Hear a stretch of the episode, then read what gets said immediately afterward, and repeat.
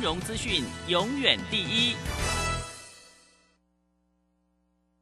现在时刻十九点整，这里是正声调频台 FM 一零四点一兆赫。永远陪伴的好朋友，永远不变的好声音。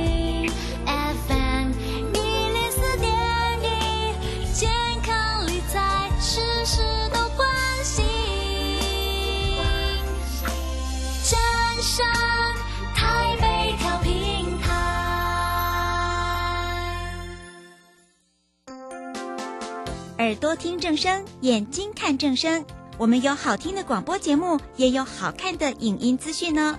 现在就上 YouTube 订阅看正声，按赞、分享，开启小铃铛。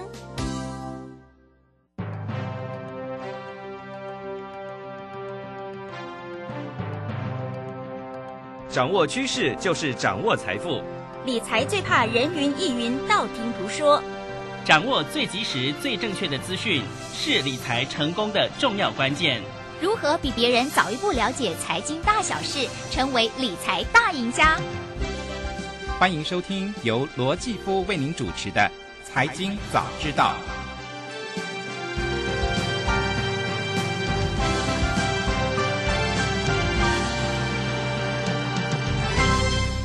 各位听众朋友，大家早安，欢迎来到《财经早知道》节目现场，我是主持人杰夫罗继夫。今天是礼拜一，又是一个礼拜的开始哈。今天迎接大家的呢，应该是一个好天气啊。呃，根据中央气象局的预报显示呢。今天、明天两天，全台的气温会回升，因为前两天周末的时候，哎，尤其北部地区哦，你还是感觉到有些凉意哈，哎，但是今天出门的时候，你可能会觉得说，哎，有回升吗？好像北部的天气还是阴阴的哈，嗯，而且我住文山区哦，文山区出来的时候，地面还是湿的呢哈。不过，我们就相信气象局的预报哈，那今天呢，多数的地区白天的高温会达到。二十五度以上，中南部的高温呢，甚至可以达到三十二度以上啊！只是白天的时候呢，北部地区跟东北部会有降水的情况发生哈。不过要提醒大家的是，嗯，好天气，今天好好享受一下。明天开始呢，晚上就会有另一波的封面会影响哈，北部跟东北部地区呢，气温会再度降低，最低温。哎，会降到一字头哈，不到二十度哈。嗯，如果跟最近这一个动不动就二十度、三十度的天气比起来，的确哈，哎，差蛮多了。所以哦，这个呃，古人说的话还是要听哦。他大家都说过嘛哈，这端午节之前你不要把冬衣收起来哈。所以呢，离端午节还有一段时间哈，呃，还是要备着几件哎，稍微这个呃。这个不能讲厚重哈，但是呢，哎，长袖的啦，还有一些薄外套啦，你应该还是要备着哈，以备不时之需了哈。好，那今天的天气，嗯，就希望哈不要下雨下太多，下太久就好了了哈。好，那讲完了天气呢，我们今天是礼拜一，要来进行我们礼拜一的基金我最通单元，基金我最通。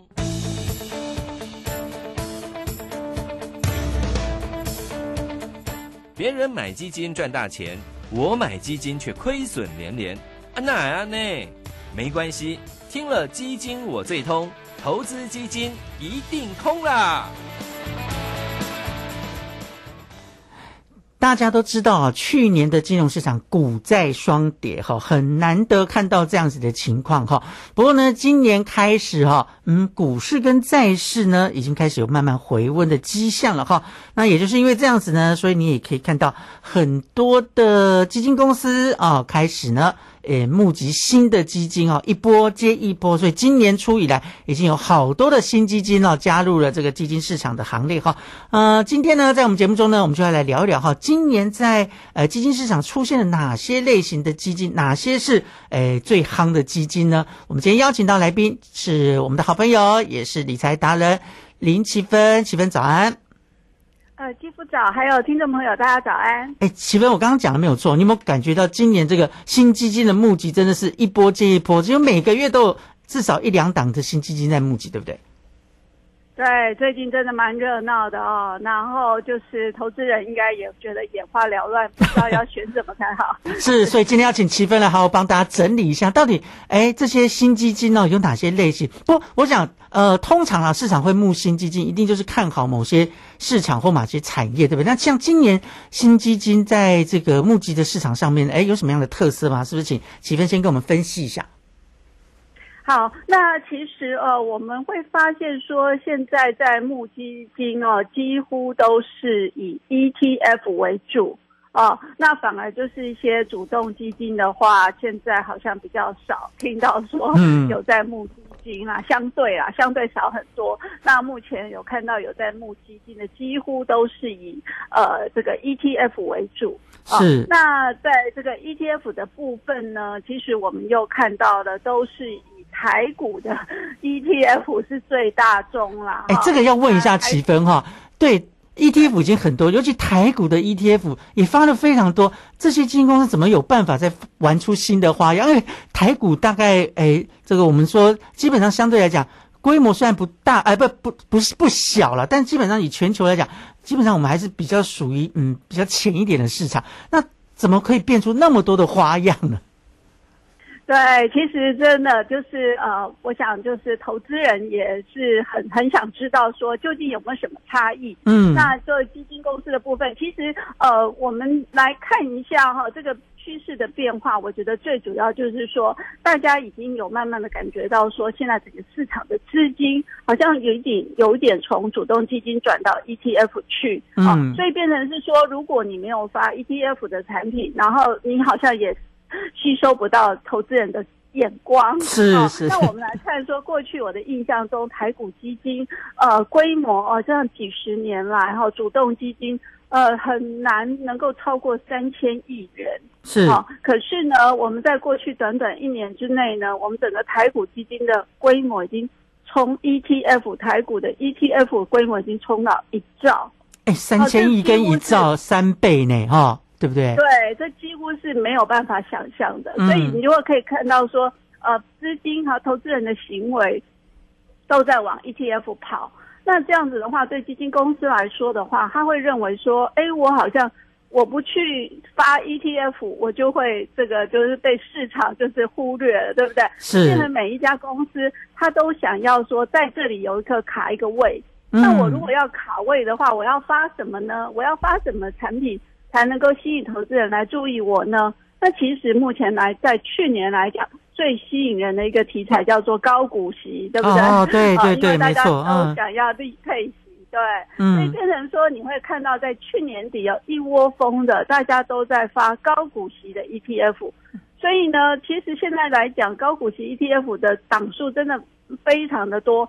我自己都已经有点分不出来，是是是，对不对？你像呃什么什么嗯什么以前是只有人大啦，后来有国泰啦，那现在几乎是很多家，什么每一家都取一个名字啊，什么高股息、高填息，对不对？对，什么高股利哦，我觉得是非常的多。好像只有冠上这高股息就可以吸引到投资人的目光，也当然可以吸到他们的钱啦，对不对？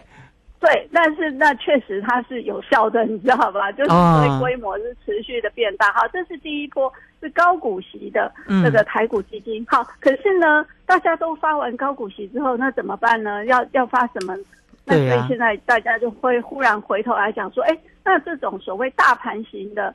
这个类似像零零五零这种全指股型的 ETF，是，我手我我现在没有啊，那我可以来发啊，所以又变成说每一家都开始来发哦，这个全市值型的 ETF，是是是，所以我们看到这个呃去年这下来，我看在半年之内大概就发了四五档，嗯，好跟市值型相关的 ETF 就上路了，是，好，所以未来就是说有很多的产品。我们过去大部分的台湾人可能只认识说零零五零跟零零五六，嗯，可是你现在你会发现说有很多的产品要去跟零零五零呃做竞争，还有很多的产品要去跟零零五六做竞争。是，哦，所以呢，这变成又是一场，就是说大家都是买类，就是可能是类似的概念，但是在持股上可能有一点小小的差异。嗯啊，去尽量去凸显自己的一个特色，这那。请问一下，齐芬，你刚刚也讲说，ETF 的规模在台湾几乎是突飞猛进的在成长。那到底为什么现在大家对 ETF 那么热衷呢？有什么样的原因？这鸡生蛋，蛋生鸡啊，就是说，哎，一开始大家也不知道是什么啊，基金公司募大概也是募的比较辛苦，可是，哎，后来反而是，哎，投资人愿意拿钱来投资这个，所以呢，哎，就像你刚刚讲的，很多基金公司开始就募这个呃新的 ETF 啊，所以到底为什么嗯。ETF 可以在台湾那么的受欢迎呢、嗯，好，我觉得是说，呃，其实最重要的是大家常在在一直有在投资股票的朋友，可能到最后会发现说，好像自己这个股票买进卖出，好像整体来讲获利不见得非常好，对不对？可能大部分人都是赔钱的。那反而就是买买 ETF 的话，你会发现说 ETF 它的好处是，它不是只有买进一只股票嘛，它其实一下它就是买进三十档或者到五十档的股票，所以它就比较分散。然后大家回头去看它那个长期的走势，会发现说，哎，其实这些 ETF 长线持有下来的话，报酬率也不错，配息好像也蛮稳定的。嗯所以慢慢的就是说有吸引到很多啊很多的投资人，那甚至说我假设我是呃首次跨足股市的小白，呃嗯我真的是不知道要去怎么去挑股票的话，那这样的 ETF 来讲，应该也算是一个很适合入门型的投资人来去做一个选择。是对，然后所以我觉得说这个也是呃，跟我觉得选股的难度是高的也是有关系。那既然选股的难度这么高，那其实还不如来买 E ETF。好，那刚刚有讲到说，哎，从过去去年年底开始，一直到现在为止哦，哎有几波的演变。一开始呢，哎，高股息的 ETF，哎，这个陆陆续续募集啊。那现在呢，呃，市值型的 ETF 又开始啊，有一波募集的热潮。那还有什么样的呃类型的 ETF 也是赶在这一波新基金的募集热潮当中呢？嗯，好，那这个除了说呃这个所谓的这个高这个高股息跟那个市值之外哈，那其实从去年下半年到今年，还有一种题材也蛮受欢迎的，就是半导体的 ETF，、哦，也就是是是。的科技股。可是去年发的半导体 ETF 似乎成绩，哎，就募集成绩不好，然后，哎，当时也跌得蛮凶的，对不对？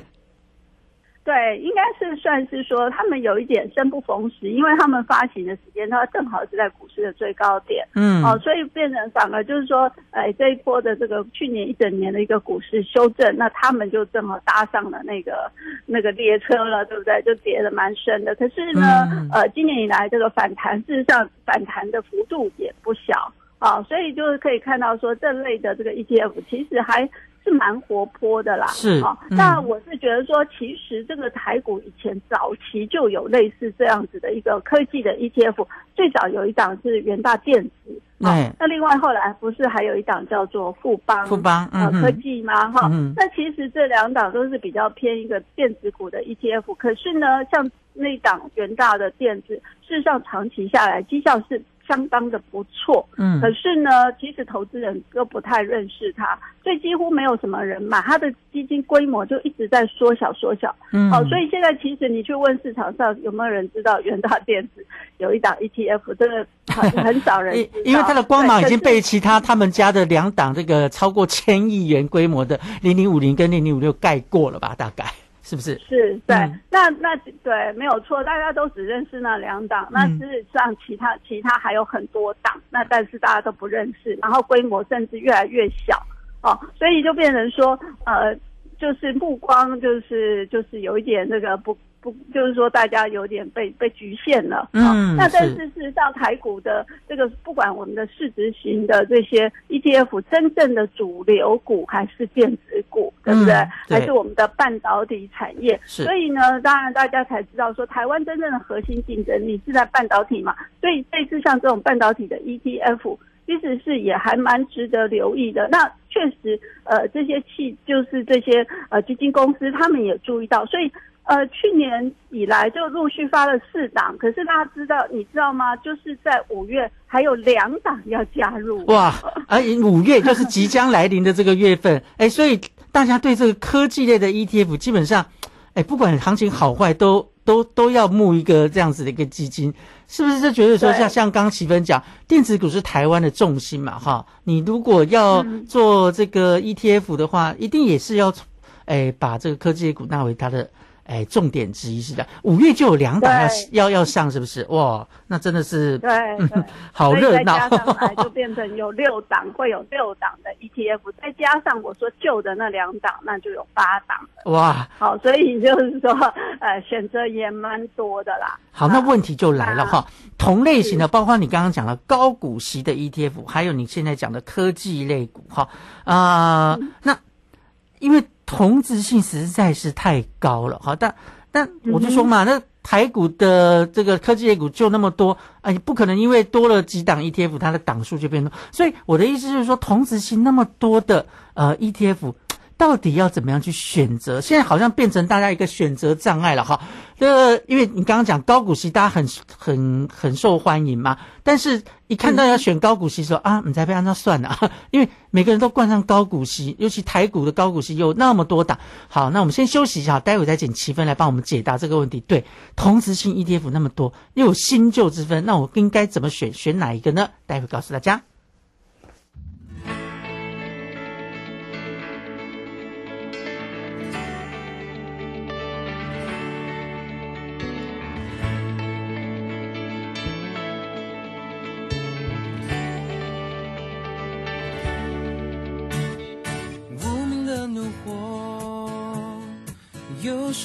说不出的无力，想敲打我自己。太阳快要下山了，什么都不做，只拿遥控器一直不停的换台。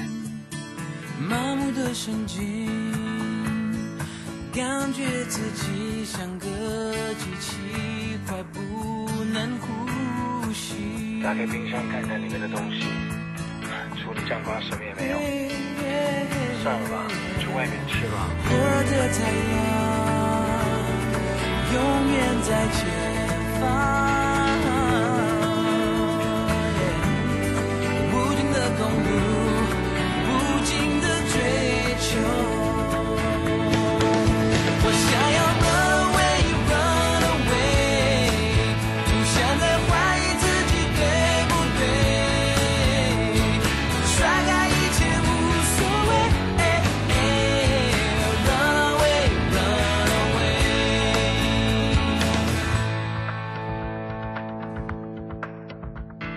像困在雾里，焦躁的像从茫然的现实中逃离。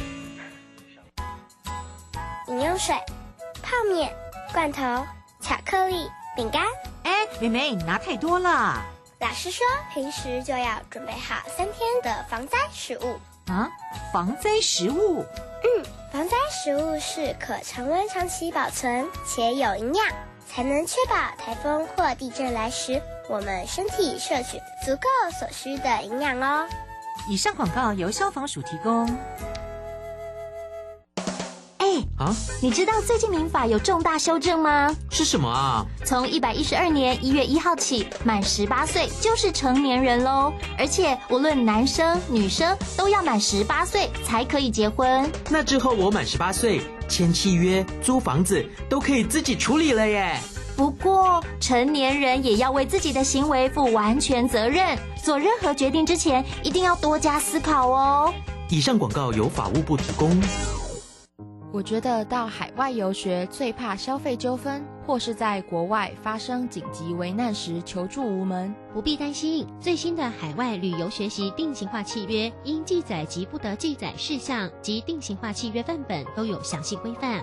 我们来看看如何要求业者参照新规定签约，保障权益。在哪里查看呢？在教育部海外留游学资讯万花筒网站可以下载哦。以上广告是由教育部提供。广播用听的不稀奇，用看的最接地气。正声广播公司打造全新影音平台，现在就上 YouTube 搜寻看正声，提供你在地的新闻报道、实用的健康资讯、多元的生活内容。耳朵听正声，眼睛看正声，记得按赞分享，还要打开小铃铛哦。王太太，你匆匆忙忙的是要去哪里？赶紧要回家听正声广播的财经节目，错失良机啊，钱就赚不到了。哎呦，你真落伍！现在我都听正声 A P P，下面写 A P P。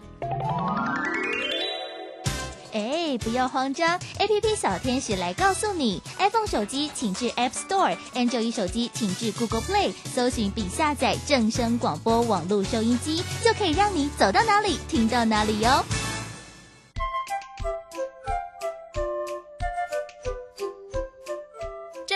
FM 一零四点一，生活保健样样第一。财经早知道，理财我最照。所有财经大小事，全在 FM 一零四点一。财经早知道，这里是正声台北调频台 FM 一零四点一，欢迎回到财经早知道节目现场，我是主持人姐夫罗继夫。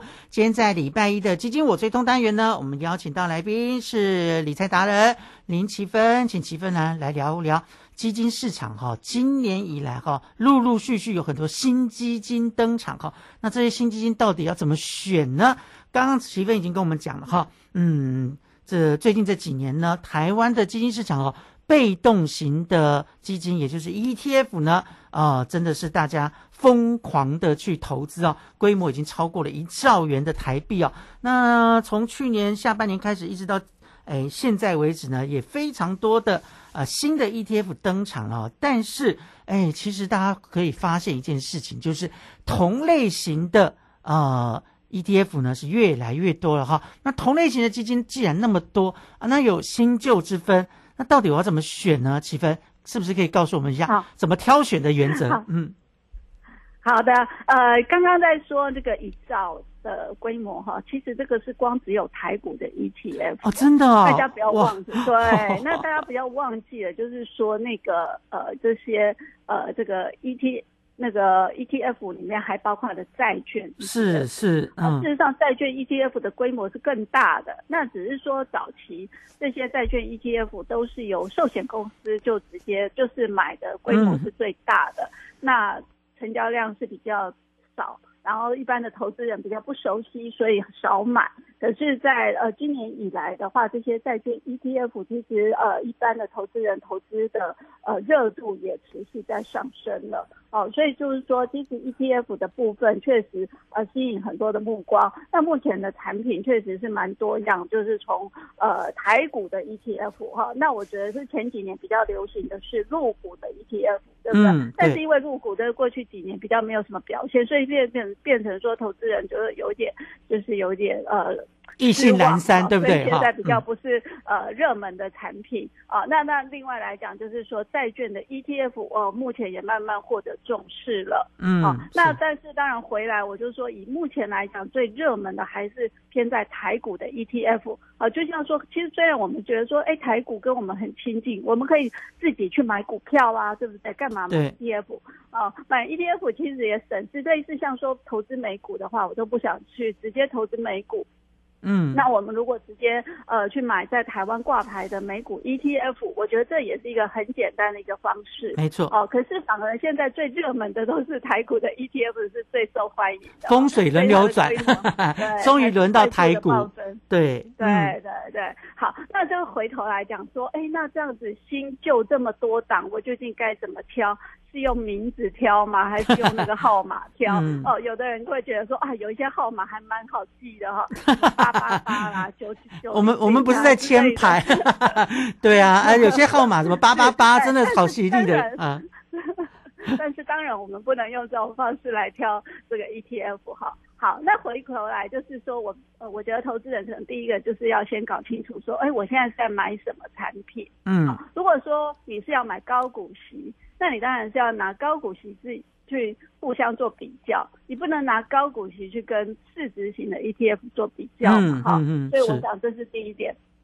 第二点的话就是说，呃，我觉得基金规模可能还是要留意的。啊，就像我刚刚说的，哎，其实先前有一档那个电子的 ETF 哈、发行时间其实呃也非常的长，那个超过十年以上嘛。是好、可是就是投资人都不认识它，没有投资，所以规模越来越小。规模很小的 ETF，事实上呃流动性是比较差，对不对？哦对所以这部分就变成产生它的一个风险。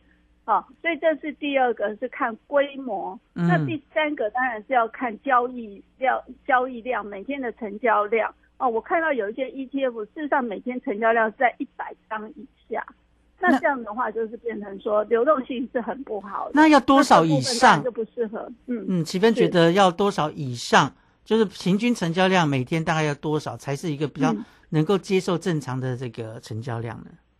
是，我，一般一般来说，我们会认为说每天成交量至少要一千张以上，1000那它张可能嗯。还会有一个比较好的一个流动性哦对嗯。那对，所以就是说，当然一个考虑规模，一个考虑流动性，哈、嗯就是有的规模可能也有二三十亿，可是它流动性很小，就是是。可能它一天也不到一千张，那这样的话可能还是要考虑一下。所以这个纯粹是从呃，就是说呃自己的资金容不容易进出这个角度来考量，这是第一点。嗯好，那第二点的话呢，哎，我觉得是说，呃，大家的绩效好不好？其实谁的绩效比较好？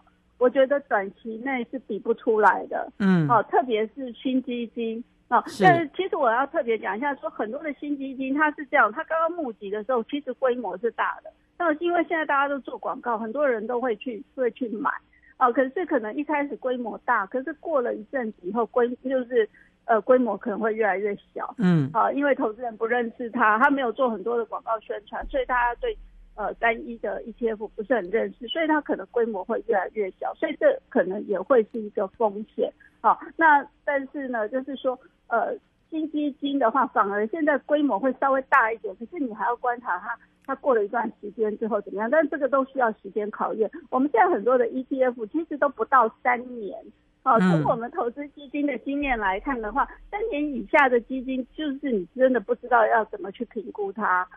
所以你要告诉问我说，究竟哪一档比较好？我觉得我真的是完全是说不出来。所以你的意思说，新基金需要观察一段时间，再看看要不要买，会比较适合一点嘛？是这样的意思吗？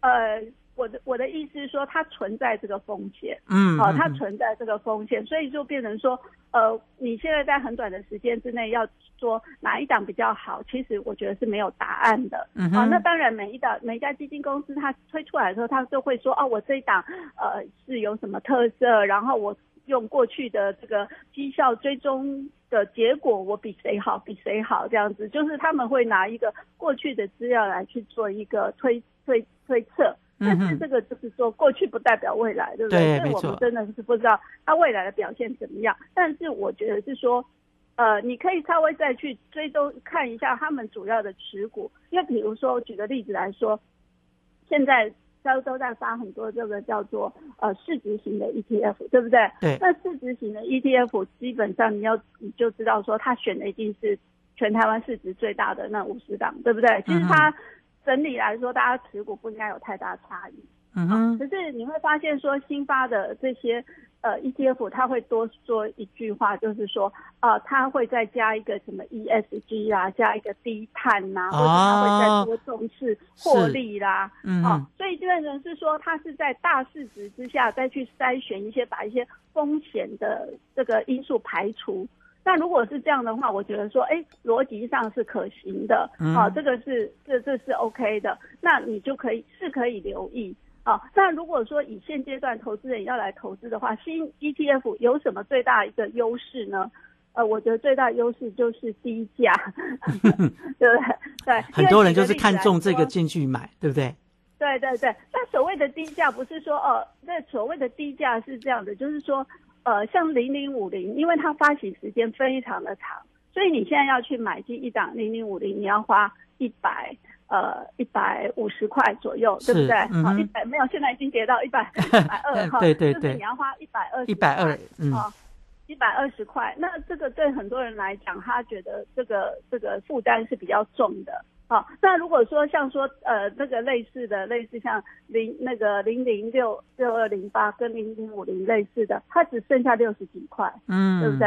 好，所以它就是比较门槛比较低。那如果说再看到说现在最新发行的这几档呃 ETF 的话，它才十十五块左右，十五是块上下。嗯哼，那所以变成说小资主他都可以入手，所以我觉得他现阶段他最大的优势是它价格低，所以好像对投资人来说门槛低。哦，嗯所以这是嗯它的优势，但是是投资人当然心里要有数说不是我买的这个价格低，它就是叫便宜，一百多块就叫做贵。对对对，这很重要，不是便宜就会涨，对对不对？哈，不是便宜就可以涨更多哈，这个真的要提醒对对对大家。嗯，好，对好，，这个是要确定的是说，我现在进场，大家的这个买入台股的成本是一样的。就财务考量来讲，可以考量这个部分，对对不对？对对嗯对是是好。那我们刚刚一路都在讲被动型的 ETF，那主动型市场的这个，虽然现在大家可能真的目光在被动型，可是主动型市场，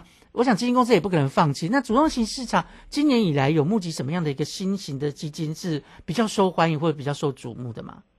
嗯，好，我知道说，我看到的是有一个比较特别的现象，就是说有几家公司都在募集那个 REITs，就是不动产证券哦，化是是是。这个时候募那这个率 REIT 是嗯时机点，但过去我们认为所谓的 REITs 不动产的产品，大家都会觉得规模最大应该是在美国嘛，对不对？对。可是那个新募的这几这这几家都是在募跟亚洲相关的，或者是特别是以新加坡为主的瑞。哦所以这个就比较特别。但事实上，新加坡在亚在亚洲来讲，也是一个房地产市场的一个重镇，嗯对不对？是好，然后当然就是说，根据业者的分析，也是新加坡的 REIT 事实上它的那个呃租金报酬率是比较高的，相对是比较高，所以它的所谓的利息收益是比较高的。是好，然后来讲的话，其实新加坡的不动产在这波全世界因为呃那个降息呃升息啊什么受到房地产冲击之下，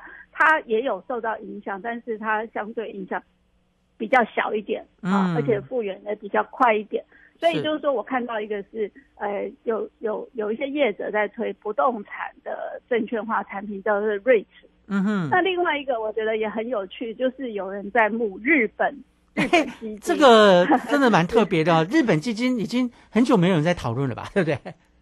对，因为其实长期来看的话，好像日本基金的表现也没有特别好嘛。嗯啊，那为什么这个今年却大家就开始在像去呃就开始在注意日本啊？那其实有一个话题的，就是那个巴菲特不是也陆续买进哦日，股票他最近好像去日本的访问了股票，对对，他去日本访问嘛，对不对？啊、是，对对对，所以大家也很好奇啊，像这个巴菲特平常都很少这个投资国外的股票啊，怎么会跑去买日本的股票哈？嗯所以这个好像也引起了大家对日本的一些好奇啦。所以大师的脚步我们要跟着走就对了嘛。